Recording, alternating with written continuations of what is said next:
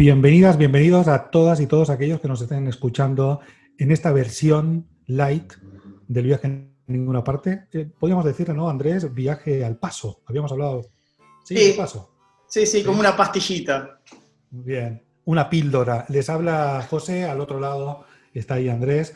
Así que, eh, bien, bueno, eh, vamos a hablar de una película que es una de las películas estreno de este año y que nos habla un poco del momento que estamos viviendo actualmente. ¿no? Estamos esperando que se estrenen películas, los cines no están abiertos por público conocimiento y esperamos a que en las plataformas streaming se estrenen. A, partir de hace un par de meses atrás empezaron a generarse contenidos en streaming con una suerte de estrenos de cierta, diríamos, categoría. ¿no? Hace muy poquito se ha estrenado la película de Tom Hanks, eh, Green, ¿Te acuerdas del título? sí, eh, en, la plataforma de, Apple TV, sí, eh, Greyhound. Muy bien, esa misma, bueno, ese es uno de los últimos estrenos. Así que nada, bueno, nosotros estuvimos pensando un poco en este tema. El streaming nos contaron que se venía, bueno, se vino del todo. No hay otra forma, sí, hay otras formas, pero para casi todo el mundo la opción para poder acceder a una suerte de cine y de contenidos digitales es a través de las plataformas streaming.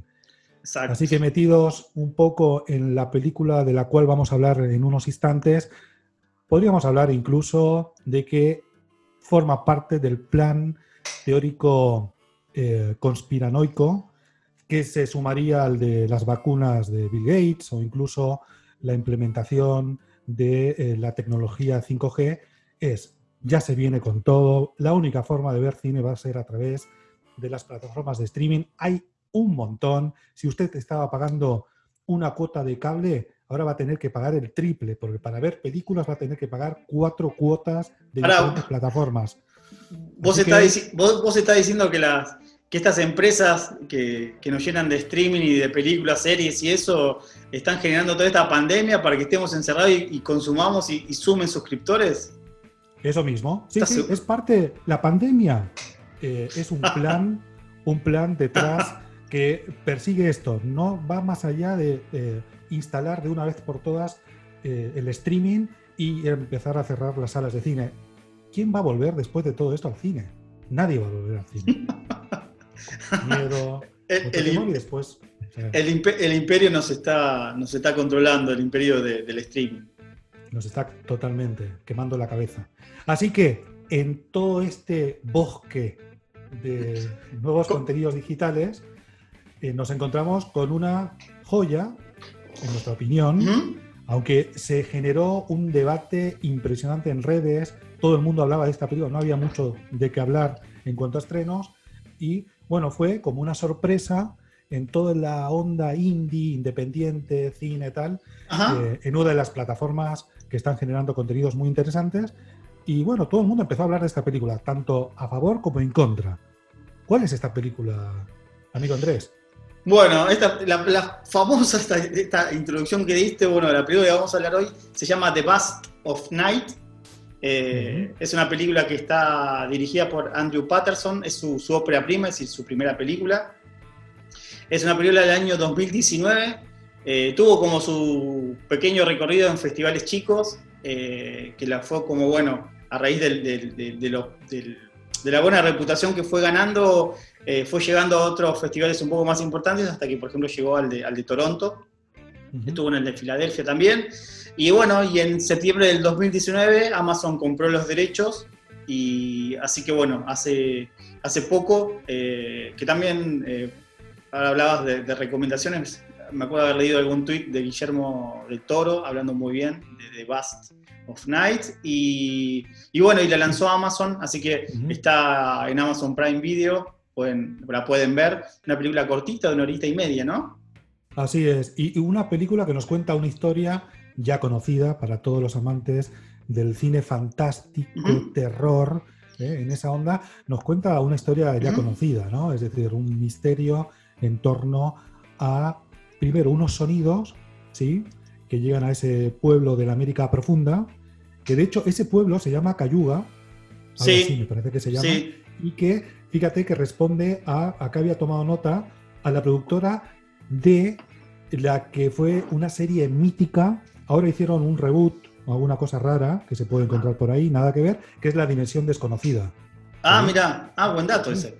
Era la productora ¿eh? de. Así que nos encontramos con una historia ya conocida que podría ser un capítulo de la dimensión conocida un poquito más largo, una hora y media como apuntabas, que cuenta la historia de eso. ¿no? Llegan unos sonidos ahí a, la estación de radio eh, sí. a través de. Sí, ¿no?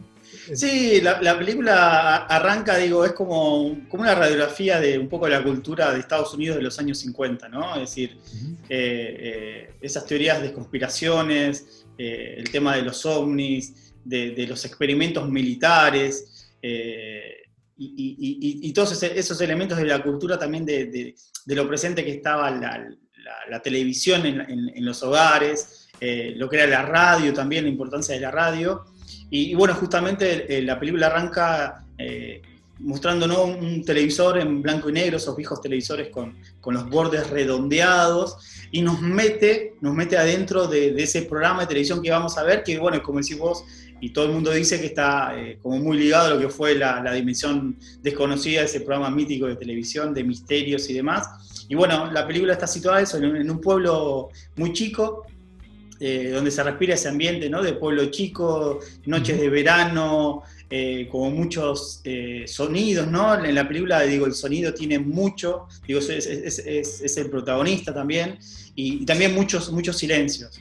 Eh, entonces la película, bueno, apunta a dos personajes, eh, él, que vendría a ser el, personaje principal, digo, no recuerdo ahora el nombre, no viene al caso tampoco, pero es, es eh, tiene un programa de, de, radio, digo, en la radio local, y, está con ella, que ella es como una especie de telefonista, digo, de esas, esas viejas centrales telefónicas, de, que donde ahí la película tiene una, una los de las secuencias, digo, más importantes, que, es, eh, no sé si te acordás, eh, como esa forma de conectarse con esas fichas extrañas, digo, eh, bien de la telefonía, bien, bien primitiva, ¿no?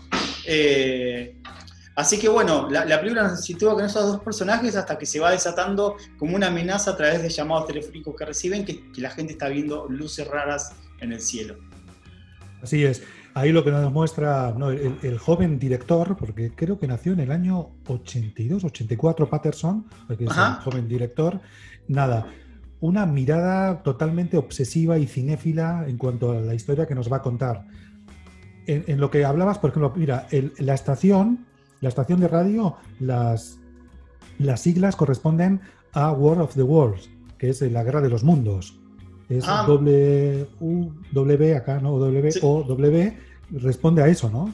Y de hecho, hay mucho, como tú comentabas, del cine de Orson Welles en, la Guerra de los Mundos. Podríamos hablar incluso que para Patterson es el ciudadano Kane, es su ciudadano Kane, ¿no? Y la primera parte de la película exige al espectador meterse de lleno en la película. No sé si recuerdas, nada, hay unas conversaciones súper rápidas entre los dos personajes, el masculino y femenino, el chico y la chica. Incluso él, como como que es un poco irrespetuoso, como que, como que la tiene ahí. Medio pedante. un poco pedante, ¿no? Sí. Em, de hecho, el personaje de él se llama em, Everett Sloan, que es uno de los actores míticos de Orson Welles, que participó tanto en Ciudadano Kane como en La Guerra de los Mundos. hay como muchísima, es como nos habla de un director muy obsesivo en el detalle, muy marianista o muy posmoderno, muy consciente de lo, de lo que está armando, ¿no? Eh, y nada, y exige nada, un meterte de lleno en, la conversación. Yo creo que después te vas metiendo más en el misterio, en la historia, pero la primera parte es muy potente y exige al espectador meterte de lleno en ese universo, ¿no?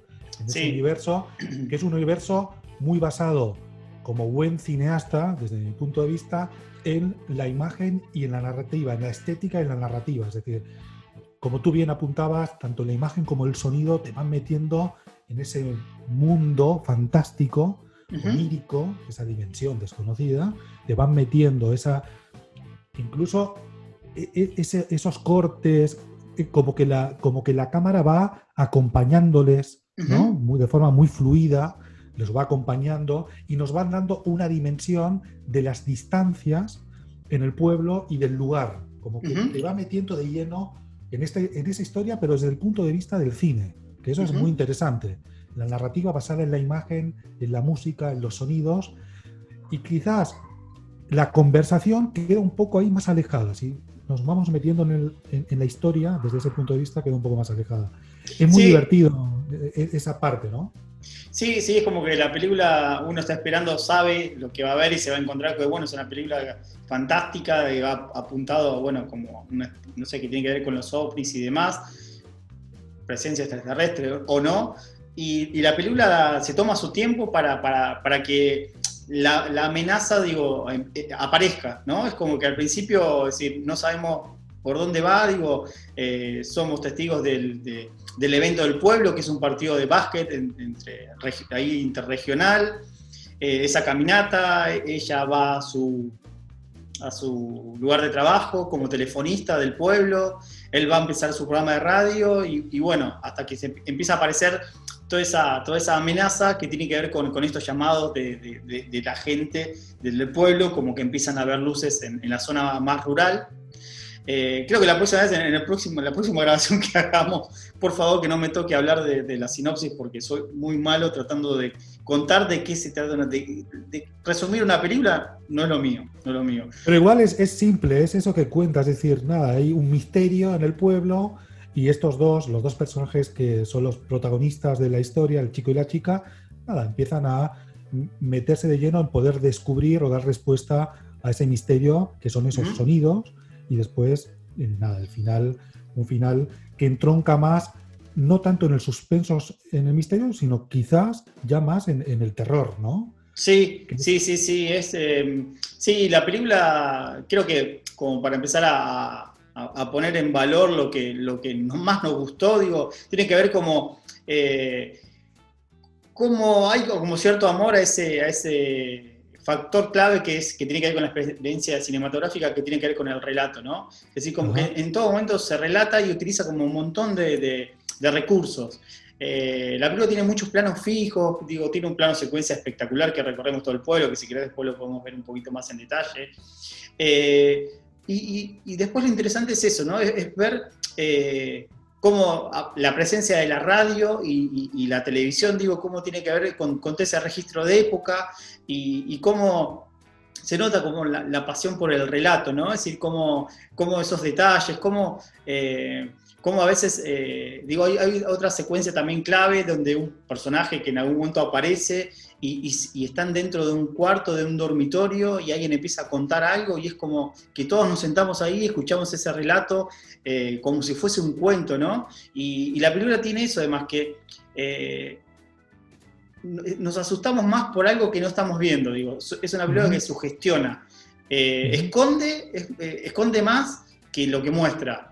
Y hoy, hace un rato, cuando nos empezamos acá y, empezamos a hablar previo de la película, antes de grabar esto, hablábamos de, cierta conexión con tiburón, en el sentido de que la amenaza está, pero que no la vemos, ¿no? Y que bueno, es decir, eh, digo, capaz que es esa conexión mínima, porque la película de Spielberg, digo, es casi faltarle el respeto, digo, compararlas, pero eh, en, esa, en esa cuestión de, no mostrar tanto el, miedo, ¿no? el, miedo está, pero no llega por, lo que estamos viendo o por... Eh, me vas a acordar, ¿te acuerdas la película esa Cloverfield? Creo que era el año 2007, también de ese monstruo que en, otra, en otro tipo de relato que no lo, casi no se ve. Y acá hay algo de eso. Eh, lo van a descubrir después, porque tampoco podemos spoileárselo, pero no tenemos ganas. Eh, pero bueno, en, en, ese punto digo, creo que tiene que ver con con, el relato, el relato está en todo, ¿no? Es decir, en cómo nos metemos en ese programa de televisión, el, programa de radio, lo que va contando, los llamados telefónicos, digo, también el llamado telefónico como que hoy, la película hasta tiene algo que en un momento hay, hay un diálogo que, me pareció muy, muy interesante, en que la, chica esta, telefonista, le, cuenta a él eh, que en esa época donde hasta también, ¿no? Como los formatos eh, digo, de, medios de comunicación, habla de una revista y habla de la revista que apunta a lo que van a ser como los, los inventos del futuro. Y ella va, va describiendo el, número ese de esa revista y los inventos que, iban a estar en el año 2000, se decía, eh, tengamos en cuenta que la película se sitúa en los 50, Y de hablaba y, describía esos inventos y, estaba hablando de lo que iba a ser el celular hoy, digo, ¿no? Porque decía, no, que, iba, que la gente va a tener un dispositivo, eh, que va a tener una pantalla y que va a poder hablar y se va a poder ver y lo ven. Claro, la película tiene como esa cosa media como nostálgica y, muestra eso. Eh, y además creo que, en eso eh, hay como una mirada también del director, digo, ¿no? El hecho de de poner eh, eh, todos estos elementos de la radio, la tele, lo que eran los años 50 y todo demás, es como una forma de, eh, revisar desde el presente, desde hoy, desde el año 2020, a cómo era la vida en ese momento y, todas las cosas que pasaban en un pueblo chico de Estados Unidos. Y, en esa época hay tantas teorías de conspiraciones y lo que hablábamos hoy de, experimentos y demás, y de, y de que también no entender, no sé, el caso Roswell, también la película El pueblo está en, Nuevo México, es como que se genera toda esa cosa de misterio, y es como que el director, digo, desde el presente, digo, eh, revisa ese pasado, y, lo, y el juego que hace es que desde, ese, desde esos años 50 también busca eh, eh, descubrir un poco lo que iba a pasar hoy. Así que bueno, hay como una intención ahí de, homenajes, ¿no? O de, de poner algo encima. La película sí, es eh, lo, que, lo que ahora comentabas, nada, es, muy divertido con esa idea del futuro, ¿eh? del futuro digital. La película está totalmente pegada a lo analógico. ¿eh? Todo eso es como también una cultura de lo analógico. En ese momento los personajes están muy apegados a lo analógico, desde el teléfono, la televisión, la radio. Y, y, sí, a mí lo que me gustó más son los recursos y es cada vez muy difícil encontrarnos con esta nueva generación de directores que apuntan más a una idea de utilizar recursos diferentes desde el plano secuencia, esos monólogos que tú hablabas, que, todos se apoyan en ese relato, que es muy difícil encontrarse en el cine actual y cuando nos referimos a un cine fantástico o eh, de terror, a directores con ideas. Es decir, es que es un director joven con ideas que puede estar más o menos acertado, pero el tipo eh, apuesta por esas ideas. Y por eso es las referencias de todos esos directores que se suman ¿no? y que apoyan a este nuevo director Patterson, que es, puede ser J. Bayona, que puede ser, como tú decías, Guillermo del Toro, o incluso el mismísimo Spielberg. ¿no?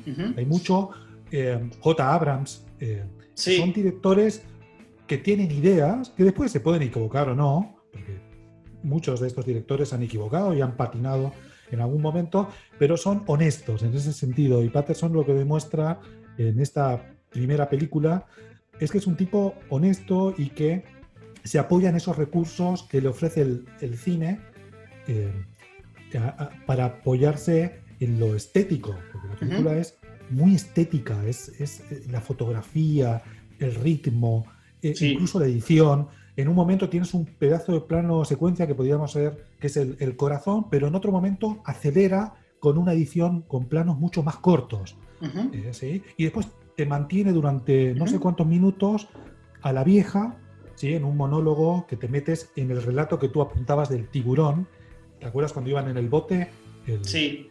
La, la, experiencia del capitán, ¿sí?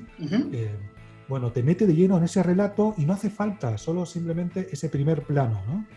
Así que creo que eso es lo que, nada, después hay algún momento u otro que te puede gustar menos de la película, pero creo que es muy honesto Patterson y tenemos sí, a un director que vale la pena eh, poder seguir, a ver próximos eh, proyectos, pero creo que, nada, es, interesante. Sí, sí, no es una película que va a quedar en la historia del cine, pero nos pareció interesante rescatarla porque en un panorama donde también el cine de terror es como, estamos muy acostumbrados a que, bueno, eh, es raro hablar de taquilla hoy en este contexto donde hace mucho que, no vamos al cine, pero digo, el cine de terror siempre tiene su público. Y hoy también el, cine de terror, como el cine de superhéroes, es como que estandarizaron fórmulas, es como que esos géneros, digo, eh, eh, tienen ya como sus ingredientes y sus recetas que obviamente ante la reiteración aburren. Eh, en estos días de estar encerrados y de estar laburando conectados y poner la televisión de fondo, alguna película y demás, eh, estaba viendo una que se llama La Monja, no sé si escuchaste. Sí, sí, sí, sí, claro. Y, te juro que me río, es decir, es como muy graciosa, es como la película, hay que, hay que reírse y, y volviendo un poco a esto del, cine de terror actual, digo, es como esas fórmulas, digo, es como el impacto, digo, está todo tan, tan calculado, eh, eh, no sé, digo, los sonidos, digo, como que te asustás, porque no, porque te da miedo, sino porque suben el volumen y el golpe de efecto, digo, eh, cero sugestión, digo, ¿no? Que, que también, no sé, creo que quizás para decir algo positivo y para no sonar tan pesimista del cine de terror actual, del panorama actual, digo, eh, creo que James Wan es como uno... Eh, ¿James Wan es o James, James Wan? Wan. Wan. El, de... Wan. eh, Best. sí, Wan, Wan. Bien, bueno, ahí bueno, tiene como varias películas que, nosotros hemos, eh, El Conjuro, por ejemplo, es como una película que, disfrutamos así, y que era también, eh, más allá que había, sí, había cosas mucho más explícitas, pero eh, era esa película donde era estaba situada en una casa donde era toda de madera, y donde la madera, donde los personajes pisaban y chirraba, toda la madera, y eso era como, ahí sí generaba miedo, digo, quizás digo, capaz que la figura de él es como alguien que está tratando de hacer cosas como copadas dentro del género de terror, pero si no es difícil. Por eso cuando encontramos esta película que tiene como un terror bastante light, ¿eh? bastante eh, un terror vegano, eh, no sé. Bien, que se puede digerir, ¿no? Que se puede digerir claro, claro. Sí, pero fíjate de lo que hablas, mira, está por ejemplo la productora Blumhouse que está haciendo cosas muy copadas en el último tiempo y que es hay que seguirla, pero por ejemplo, mira, eh, si Patterson lo pudiéramos nada, asemejar un poco, hay directores, está eh, este director acá lo estaba buscando, Ari Aster, que es el que hizo Hereditary y Midsommar, que también habla de ese, ese mm, artesano eh, desde el punto de vista cinematográfico y también habla un poco de, de ese director obsesivo y muy, muy referido, muy calculado y creo que entronca un poco con Patterson. Hereditario y Midsommar son piezas que te pueden gustar más o menos, pero son eh, películas honestas en el sentido de que, bueno, te doy algo diferente desde el punto de vista del terror, del suspenso, y, creo que son esa nueva generación de cineastas que hay que seguir más allá de lo que tú apuntas, de las sagas, de la narración ya reiterativa, del susto, del efecto especial. Creo que apunta un poco ahí a volver un poco a ese cine que sugiere más, ¿sí? Y, nos muestra menos. ¿no? Sí, algo. tenés que tener herramientas. Claro, algo más artesanal, digo, como que, desde los objetos. Obviamente, acá hay una, hay una secuencia después en la película que es bastante central. Un, plano secuencia, en realidad, no, no por el peso dramático en sí, pero digo, con es como bastante. Eh, que, no sé, que se luce mucho ese plano secuencia, que se recorre todo el pueblo, que, justamente em, hoy hablábamos que, los hicieron esos efectos, digo, lo, estuvieron a cargo de una productora argentina, que son los mismos que hicieron, eh, corregime, El secreto de sus ojos y también... Eh, la secuencia de la cancha de Racing. Claro, que se encargaron de hacer los efectos especiales y bueno, y estuvieron trabajando en esta película y hay un plano secuencia que me queda la duda, para mí es, es totalmente, digo, no, no sé si hay algún truco, me parece que está filmado realmente así, eh, que recorre todo el pueblo, que pasa por adentro de la cancha de básquet y recorre todo. Yo creo que es, no, no sé, no, no, eh, digo, será un dron, no sé bien cómo está hecho, pero no me parece que, que hay efectos especiales que haya cortes. O, al menos yo se lo compro así, me, me convencieron. En, alguna que otra entrevista que hemos escuchado, en algún postcat amigo, hablan de. No, lo hicieron con dron, porque no podía ir muy bajo, sobrevolar muy bajo, sino lo hicieron con un karting. ¿Sabes? Esto es un. Ajá, sí, sí. Un kart. ¿eh? Sí, sí, porque. Pero bueno, ahí entronca un poco a lo que te comentaba, que era el tema del plano secuencia. Sí, ¿para quién es disfrutable? Para los cinéfilos, para aquellos que gustan del cine, es decir, un espectador, te diría, que, va a disfrutar de la película. Bueno, el plano de secuencia suma, sí, a nivel de marketing, 1917, sí, una película, el arca rusa, muchos hablan del arca rusa, pero desde el punto de vista narrativo, todos nos quedamos ensimismados con el plano secuencia de True Detective, de algún plano secuencia, por ejemplo, El secreto de sus ojos. pero es, es puro eh, es puro goce cinéfilo. Y Patterson nos demuestra en la película que es un cinéfilo obsesivo. Bueno, disfrutemos. Miren, esto me permite contar alguna que otra cosa. Vamos a pasear por el pueblo, ¿no? Y, las distancias y el lugar. Sí, hay algo. sí, sí, sí, hay algo de que el artificio se nota un poco menos. Así es. Sí, sí. Pero bueno, creo que queríamos hablar un poco de esta película. No sé si que, era como un poco así en, este nuevo formato que también estamos haciendo, que, es medio el paso, así como que pasás así un poquito, te sentás, escuchás, ves. Eh, creo que va a estar en YouTube esto también, ¿no? Sí, ¿por qué no? Y... Pero, y en las redes, y en las redes que ya conocen, en Spotify, en YouTube, y nos pueden seguir a través de arroba viajefm, tanto en Instagram, en Twitter y en Facebook. Bien, perfecto. Eh, sí, bueno, en Spotify hemos subido varios que ya tienen varios años y eso, estamos, tenemos una enorme eh, cantidad de, programas para subir, de, contenido que creemos que lo estamos revisando y que vale la pena compartir. Así que, así que bueno, seguimos conectados por ahí. Queríamos recomendar, bueno, vale reiterar The Bust of Night, está en Amazon Prime Video. Eh, una película chiquitita, chiquitita, pero, pero que vale la pena ver y, de disfrutar y, inclusive verla de noche. Eh, lástima que estamos en invierno, pero acá al menos, así que eh, nada, capaz que la podemos, podemos hacer un cine a las estrellas siendo optimistas para enero y, ver esta película en el, en el campo. ¿Por qué no? ¿Eh? Allá en, en, algún pueblito de la Argentina profunda. Exactamente. Bueno, ¿nos vamos?